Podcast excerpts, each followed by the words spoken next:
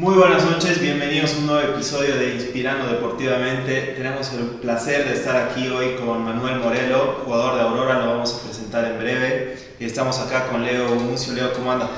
Todo bárbaro, hermanazo, un gustazo, como siempre decimos, de poder estar acá en este espacio de podcast para interactuar con gente nueva de distintos deportes, con un montón de antecedentes muy interesantes y algo para compartir que de hecho todos los que nos siguen van a estar muy contentos.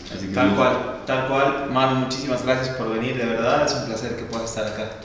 Bueno, hermano, muchas gracias como te dije antes, la verdad por tenerme en cuenta, así que bueno, arranquemos. Dale, buenísimo.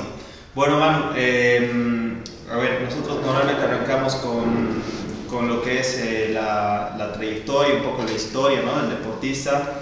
Eh, ¿cómo, ¿Cómo fueron tus inicios en el fútbol y cómo arranca también esa pasión por, por tu deporte? Vos sabés que a la pasión la tuve siempre de chiquito.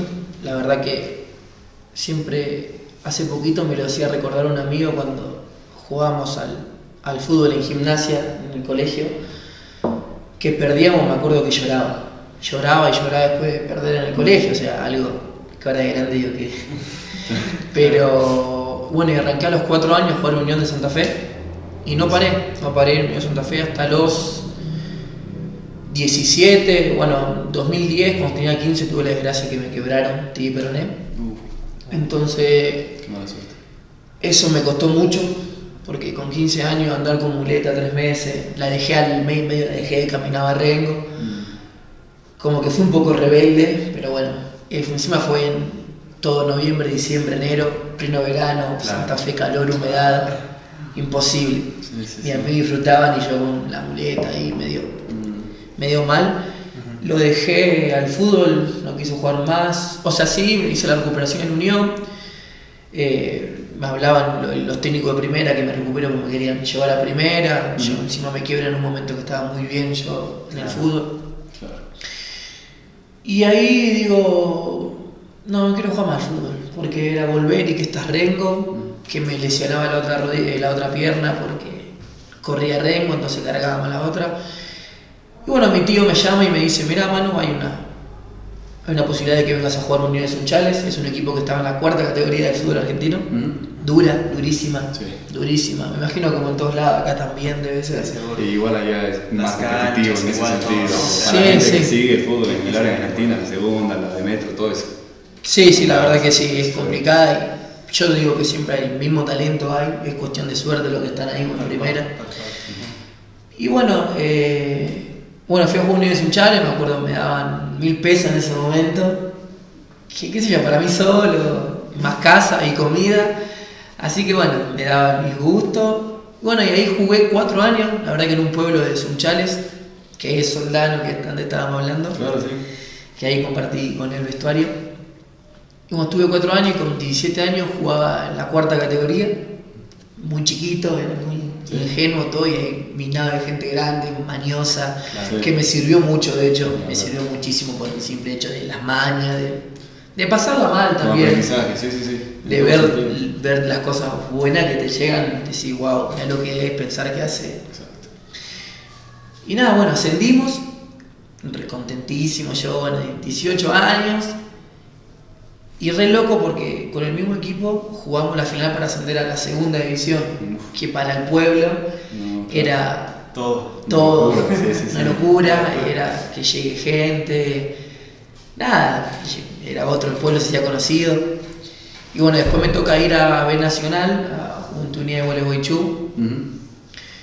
El club no estaba bien, lamentablemente no me pagaron nunca, en la realidad me dieron cheque, creo que lo cobré ayer el último cheque, imagínate. eh, sí, sí, porque la pasaba mal. Bueno, gracias a Dios siempre digo lo mismo, el apoyo de mi viejo es fundamental. Eh, estaba soltero, así que más o menos me la rebuscaba. Me voy para Juventud de San Luis, de Gualeguaychú, me voy para San Luis. Bueno, estoy ahí un año, jugamos también la, final para ascender a B Nacional, otra vez pierdo. Oh. Sí, es un campeón. Y después de ahí me voy a Chaco Forever, que es un equipo muy grande de Argentina, en gente. Increíble, la verdad que todos los partidos 10.000, 15.000 personas, que también me sirvió mucho con el tema de la presión, Claro. el tema de que te puteen, de que te barden, de todas esas cosas también, siempre en la misma categoría. Claro.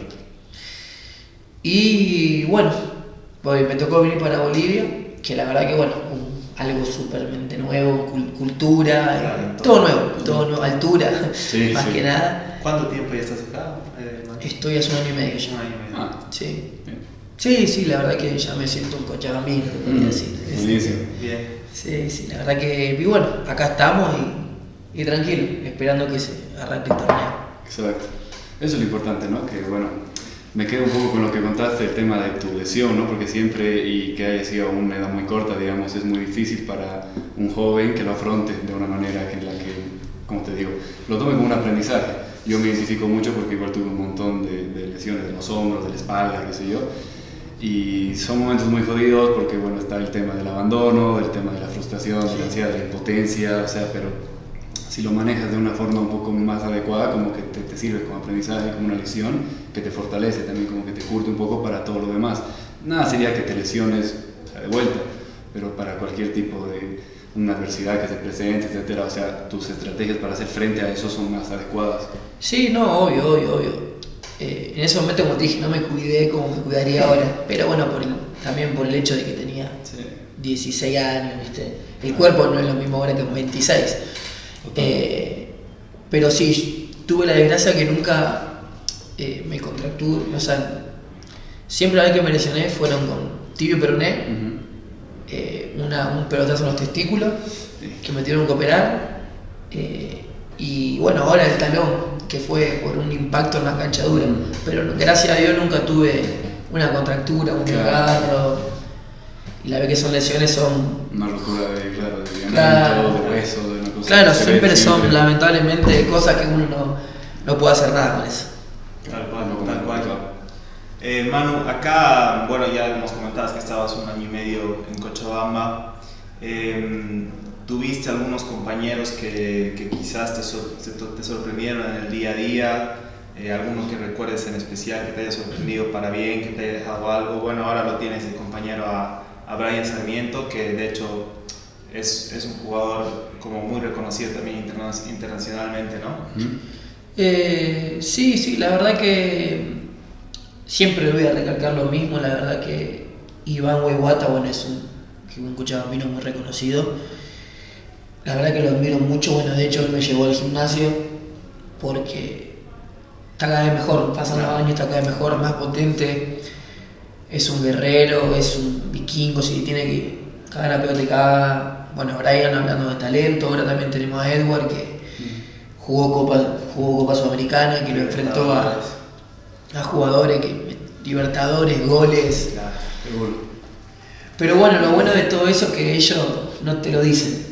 Yo lo sé porque o los enfrenté o porque lo googleás o porque te aparece quién fue Edward, quién fue. No te lo hacen saber quiénes fueron. Pero la verdad que tenemos un grupo muy bueno y en Bolivia, bueno, no solamente en, en Wisterman, sino más lejos tenés jugadores increíbles que capaz que uno de chico no pensaba que lo iba a enfrentar. Es una realidad. Y ahora te toca enfrentarlo y... El Pochi y un par de otros referentes. Claro, el patito, o así más lejos a Brian, Sí, sí, sí. cosas que vos lo veías hace cuatro años en la tele, jugando y "Mirá cómo juega ese negro, y de repente ahora lo tenés ahí y te juntás con él, Ah, y tomás mate con él y te caes de risa como si fuese un amigo de siempre. Así que la verdad que eso es lo lindo del, del vestuario, del fútbol y de los compañeros que te tocan. Exacto. Buenísimo. Tal cual, tal cual. Ahora, ¿cómo dirías que, bueno, fuera de que se nota que te adaptaste muy bien acá a la ciudad, por último, de que en una instancia más inicial te costó un poco el tema de la altura, la cultura, además, que todo eso influye, pero ¿cómo te fuiste adaptando? ¿Cuáles fueron las cosas que tal vez te, te hicieron más fácil? Tal vez la gente, los contactos que hiciste, los vínculos. Eh, sí, yo pienso que la confianza de la gente, la verdad. Eh, a mí me, me contagia mucho la gente, ya sea que te puteen, te, te digan cosas buenas, te aplaudan. Y me hicieron sentir muy cómodo y en un momento ya el aire era algo que no me podía pasar, traté de no pensar en eso. Bien. Y la verdad que, pero sí, obvio, no voy a mentir que en los primeros meses era algo de que, pero algo obvio, ¿no? Sí. Eh, pero me pegó solamente el tema de aire, no fue que me, me dolía la panza, me dolía la cabeza. Después lo bueno que tiene esto la comida, la verdad que la comida me gusta mucho comer acá, o sea, no hay nada raro, parece como pollo y verdura, o sea, y lo que más se consigue es eso acá.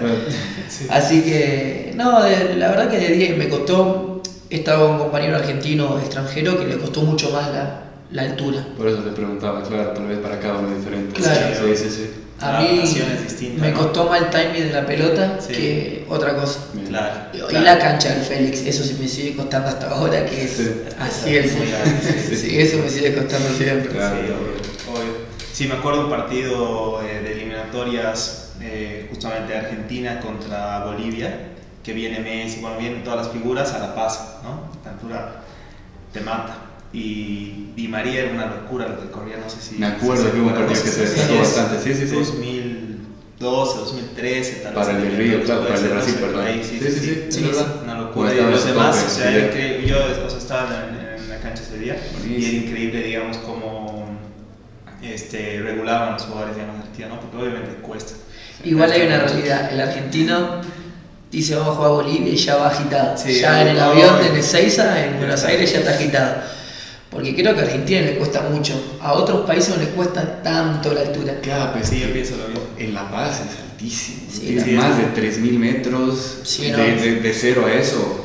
Por más que vaya cinco días antes, es un, Es un un- desafío no, no, no, físico es y una alimentación. O sea, Hay que tener el respeto. Exacto. Hay que tener el respeto a la altura y hay que tener respeto a una, Sí. una realidad. Sí. Eh, Manu, nosotros, eh, bueno, le- uno de los objetivos del, de, que hacemos este, este podcast es justamente poder inspirar, ¿no? Entre otras cosas. ¿Qué le dirías a, o sea, porque te van a ver muchos jugadores, ya sea de fútbol, ¿no? Que son eh, juveniles, o tal vez otros deportistas también de otros deportes.